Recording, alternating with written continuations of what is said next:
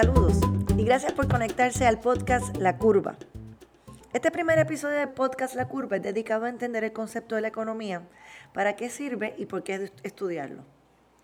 Muchas veces escuchamos sobre temas económicos como el desempleo, la inflación, la recesión, el déficit, el precio de las acciones, el precio de la gasolina, y nos explican qué son, si suben o si bajan, si su crecimiento es negativo, pero cuando se torna muy profundo, simplemente dejamos de escuchar. Es decir, por más que lo escuchemos en las noticias, no comprendemos mucho. En realidad, la economía se enfoca en la toma de decisiones de todos. Y nosotros, como individuos, como consumidores, como entes económicos, tomamos decisiones todos los días. Por ejemplo, si buscamos un empleo a tiempo parcial o si nos concentramos en los estudios, si se vive alquilado o se compra, si se casa o permanece soltero, si llevamos almuerzo o compramos en la cafetería del trabajo. ¿Le gustaría un carro nuevo, una casa más bonita, comer fuera del hogar más a menudo, más tiempo libre, más dinero para gastar? ¿A quién no? ¿Verdad? De hecho, si se satisfacen estos deseos, surgen otros deseos. El problema es que aunque nosotros tenemos deseos prácticamente ilimitados, los recursos disponibles para satisfacerlos son escasos, es decir, son limitados. Un recurso es escaso cuando no se obtiene con facilidad. Y como los recursos son escasos, uno debe elegir entre los muchos deseos. Y cuando se decide, entonces dejamos de satisfacer otros deseos. El problema de los recursos escasos y los deseos ilimitados existen en mayor o menor grado para cada uno de los 7 billones de habitantes en el mundo. Cualquier persona, atleta, dictador, neurocirujano, el pastor, el estudiante, el político, enfrenta este mismo problema. La economía examina el modo en que las personas utilizan sus recursos escasos para satisfacer sus deseos ilimitados.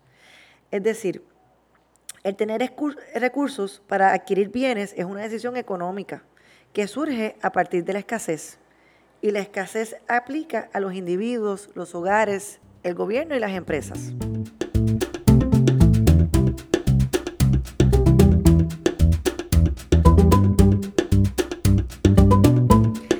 Ahora, el dato económico de la semana, desempleo. Para febrero del 2018, Estados Unidos ubicó la tasa de desempleo en 4.1%. Esta es la más baja en más de 40 años y añadió sobre 313 mil empleos entre enero y febrero del 2018. En el caso de Puerto Rico, el dato más reciente corresponde a diciembre del 2017. La tasa de desempleo de Puerto Rico también se redujo a 10.9% de 12.4%, comparado con diciembre del 2016. Sin embargo, a diferencia de Estados Unidos, la fuerza trabajadora es decir, esas personas que están aptas para trabajar, ya sea que estén empleadas o desempleadas, se redujo en cerca de 24 mil personas en Puerto Rico. Perdimos casi 6 mil empleados y sobre 19 mil desempleados. Muy probable relacionado con la inmigración de muchos puertorriqueños durante los últimos meses del 2017 y de un aumento en las personas desalentadas para buscar empleo en la isla. Y para terminar este primer episodio, la noticia de la semana. El presidente Trump anunció nuevo impuesto a las importaciones de acero y aluminio de 25% y 10% respectivamente, con excepción de las importaciones procedentes de México y Canadá. El argumento político para la creación de este arancel es la protección de empleos dentro de los productores de acero y aluminio en Estados Unidos. Este tipo de argumento protege los intereses de los productores, pero a expensas de otros grupos, es decir, los consumidores. Se repite lo ocurrido en Estados Unidos en 2002 y en el 2003, el Congreso aprobó aquel entonces un arancel de entre el 8 y 30% de todas las importaciones de acero. Como resultado de esto, en aquel momento, el precio de los productos de acero en Estados Unidos sufrió un aumento entre 30 a 50%, afectando los fabricantes de electrodomésticos, automóviles, y otros productos y por consiguiente el bolsillo del consumidor.